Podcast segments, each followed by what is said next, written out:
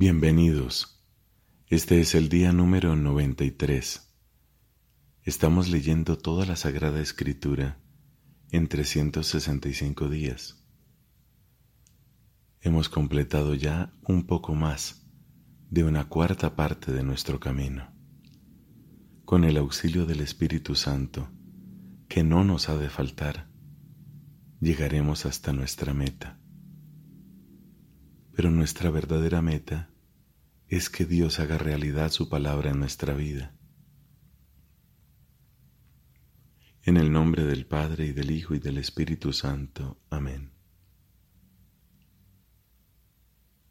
Del libro del Deuteronomio, capítulo 12. Estos son los preceptos y las leyes que ustedes deberán observar y poner en práctica mientras vivan en la tierra que el Señor, el Dios de tus padres, te da en posesión.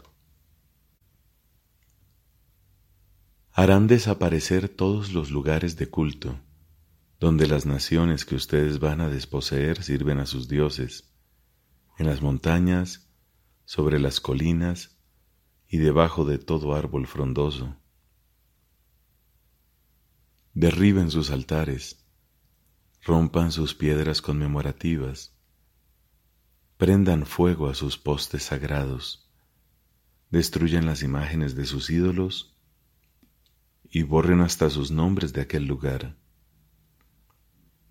Pero con el Señor su Dios, ustedes se comportarán de una manera distinta.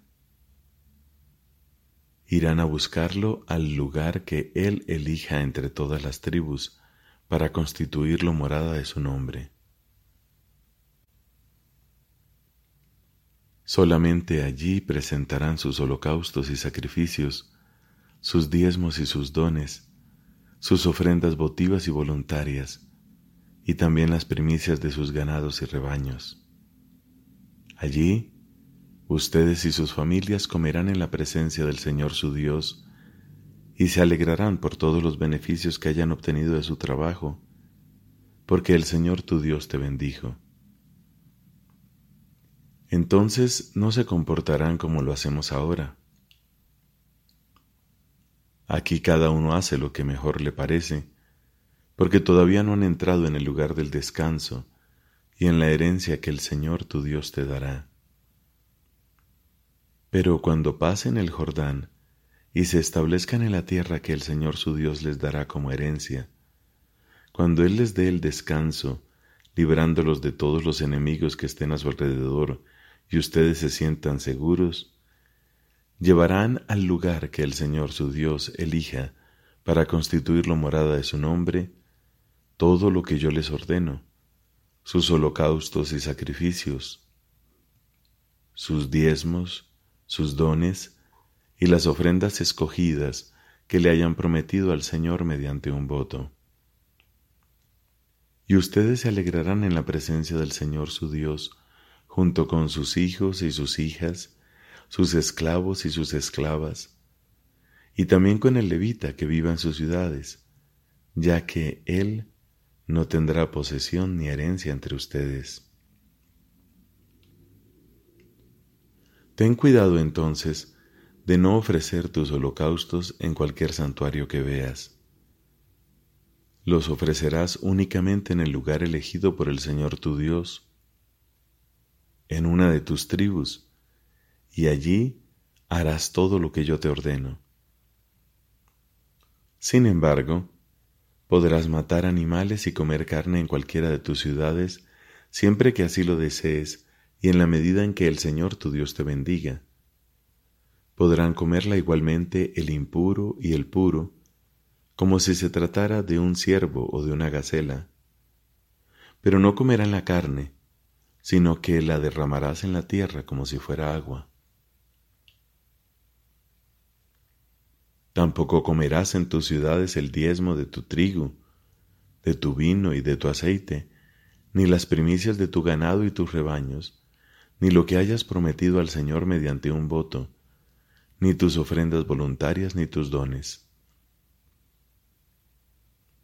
Lo harás en presencia del Señor tu Dios en el lugar elegido por Él, junto con tu hijo y tu hija, tu esclavo y tu esclava, y con el levita que viva en tu ciudad. Y en la presencia del Señor tu Dios, te alegrarás por todos los beneficios que hayas obtenido de tu trabajo.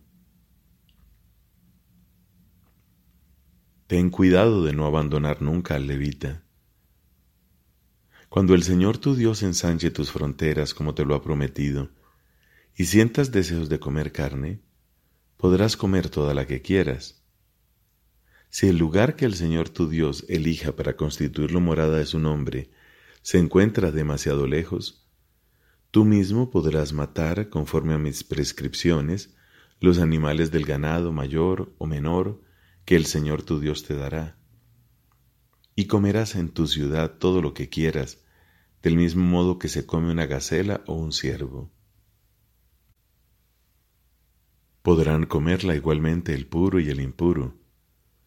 Solo tendrás que abstenerte de comer la sangre, porque la sangre es la vida, y tú no debes comer la vida junto con la carne. Por eso derramarás la sangre en la tierra como si fuera agua. Así serán felices tú y tus hijos después de ti, porque habrás realizado lo que es bueno y recto a los ojos del Señor tu Dios. Pero los dones que debas consagrar al Señor y los que ofrezcas en cumplimiento de un voto, irás a llevarlos al lugar que el Señor elija. Allí harás el holocausto de la carne y de la sangre sobre el altar del Señor tu Dios. En cuanto a tus sacrificios, la sangre será derramada sobre el altar del Señor tu Dios, y tú comerás la carne. Escucha atentamente todas estas cosas que yo te mando, así serás feliz, tú y tus hijos después de ti, porque habrás realizado lo que es bueno y recto a los ojos del Señor tu Dios. Y cuando el Señor tu Dios extirpe a las naciones que tú vas a desposeer, cuando las desalojes y te instales en su territorio, ten cuidado, no sea que caigas en una trampa. No sigas su ejemplo después que hayan desaparecido de tu presencia, ni hagas averiguaciones respecto de sus dioses diciendo, ¿cómo servían a sus dioses estas naciones para que yo pueda hacer lo mismo? No obres de esa manera con el Señor tu Dios, porque Él considera abominable y detesta todo lo que ellas hacen para honrar a sus dioses, ya que llegan incluso a quemar a sus hijos y a sus hijas en homenaje a esos dioses. Practiquen cuidadosamente todo lo que yo les ordeno, sin añadir ni quitar nada. Si surge en medio de ustedes un profeta o un intérprete de sueños que te propone un signo o un prodigio y te dice, vamos detrás de otros dioses que tú no conoces, para rendirles culto, aunque se cumpla el signo o el prodigio, no hagas caso de las palabras de ese profeta o de los sueños de ese visionario, porque el Señor, su Dios, los pone a prueba para ver si ustedes lo aman realmente con todo su corazón y con toda su alma. Sigan al Señor su Dios, témanlo y observen sus mandamientos, escuchen su voz, sírvanlo y sean fieles a Él y ese profeta o ese intérprete de sueños deberá ser castigado con la muerte por haber incitado a la rebelión contra el Señor, tu Dios, el que te hizo salir de Egipto y te rescató de la esclavitud, para desviarte del camino por donde Él te ordenó que fueras. Así harás desaparecer el mal de entre ustedes. Si tu hermano, el hijo de tu padre o de tu madre, tu hijo o tu hija, la esposa que duerme en tus brazos o tu amigo más íntimo, trata de seducirte en secreto diciendo, ¿vamos a servir a otros dioses que ni tú ni tus padres conocieron? Los dioses de los pueblos próximos o lejanos que están a tu alrededor de un extremo al otro de la tierra? No cedas a sus instigaciones ni le hagas caso.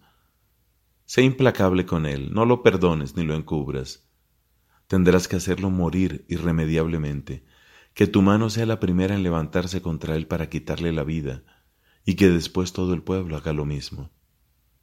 deberás apedrearlo hasta que muera, porque intentó apartarte del Señor tu Dios que te hizo salir de Egipto, de un lugar de esclavitud. Todo Israel cuando se entere sentirá temor y no volverá a cometerse esa infamia entre ustedes. Si una de las ciudades que te dio el Señor tu Dios para que vivas en ella, te da esta noticia, gente despreciable de tu misma raza ha logrado seducir a los habitantes de su ciudad diciendo, Vamos a servir a otros dioses que tú no conociste. Investiga el caso, examínalo e infórmate debidamente. Y si es verdad que la cosa es así, que se ha cometido semejante abominación, pasa sin compasión al filo de la espada a los habitantes de la ciudad y conságrala al exterminio total con todo lo que hay en ella, incluido su ganado. Reúne luego todos sus despojos en medio de la plaza e incendia la ciudad con todos esos despojos como un holocausto para el Señor tu Dios. Ella se convertirá para siempre en un montón de ruinas y nunca más será reconstruida. Y no retengas nada de lo que debe ser consagrado al exterminio. Así el Señor aplacará el ardor de su ira, se apiadará y tendrá misericordia de ti y te multiplicará, como lo juró a tus padres, con tal que tú escuches la voz del Señor tu Dios, observando los mandamientos que hoy te prescribo y haciendo lo que es recto a los ojos del Señor tu Dios. Palabra de Dios. Te alabamos, Señor. Salmo número 93. Reina el Señor revestido de majestad. El Señor se ha revestido, se ha ceñido de poder. El mundo está firmemente establecido, no se moverá jamás. Tu trono está firme desde siempre, tú existes desde la eternidad. Los ríos hacen resonar sus voces. Señor, los ríos hacen resonar su fragor, pero más fuerte que las aguas impetuosas, más fuerte que el oleaje del mar es el Señor en las alturas.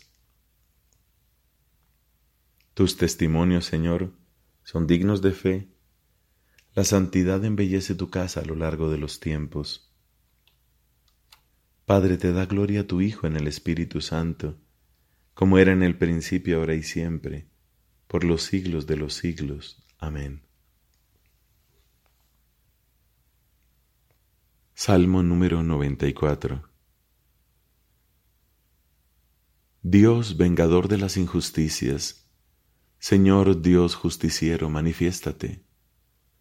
Levántate, juez de la tierra, dale su merecido a los soberbios. ¿Hasta cuándo triunfarán, Señor? ¿Hasta cuándo triunfarán los malvados? ¿Hasta cuándo hablarán con arrogancia y se jactarán los malhechores? Ellos pisotean a tu pueblo, Señor, y oprimen a tu herencia. Matan a la viuda y al extranjero, asesinan a los huérfanos y exclaman, el Señor no lo ve, no se da cuenta el Dios de Jacob. Entiendan los más necios del pueblo, y ustedes insensatos, ¿cuándo recapacitarán? ¿El que hizo el oído no va a escuchar? ¿El que formó los ojos no va a ver? ¿Dejará de castigar el que educa a las naciones y da a los hombres el conocimiento?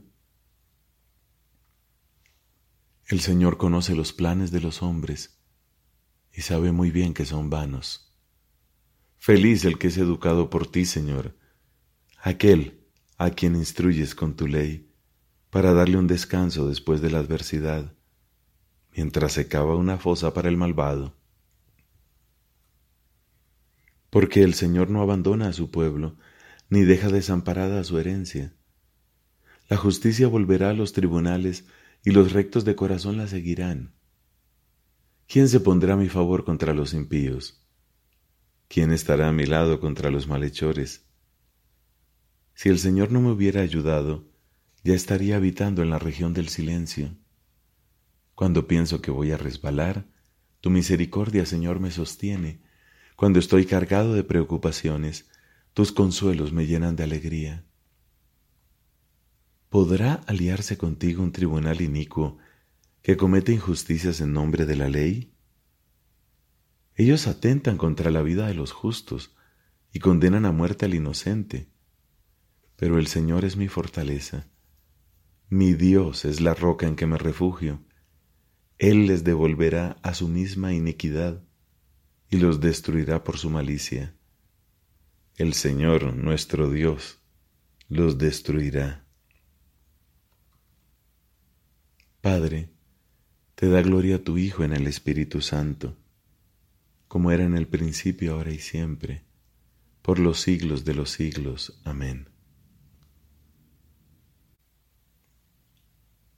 De los Hechos de los Apóstoles, desde el capítulo 22, versículo 30, hasta el capítulo 23, versículo 11. Al día siguiente, Queriendo saber con exactitud de qué lo acusaban los judíos, el tribuno le hizo sacar las cadenas y convocando a los sumos sacerdotes y a todo el Sanedrín, hizo comparecer a Pablo delante de ellos.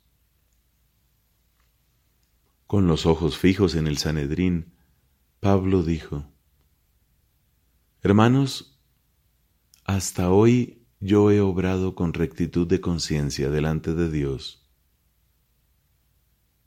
Pero el sumo sacerdote Ananías ordenó a sus asistentes que le pegaran en la boca.